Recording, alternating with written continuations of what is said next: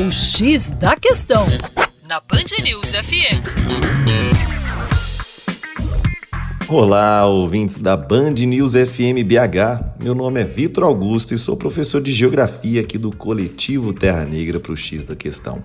Hoje nós vamos abordar um conteúdo extremamente importante, evidentemente não apenas para os vestibulares, como também para o nosso cotidiano econômico brasileiro.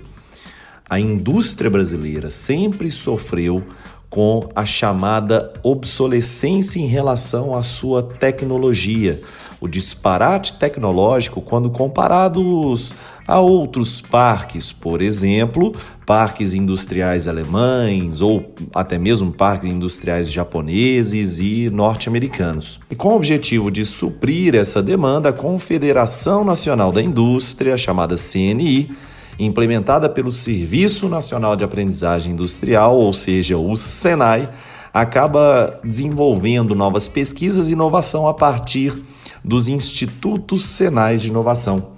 Nós temos então um bom nível de engajamento, envolvimento e investimentos a partir do que a gente chama de Revolução 4.0 da indústria, na qual, diga-se de passagem, o Brasil perdeu muito espaço para a China, Índia e Coreia do Sul.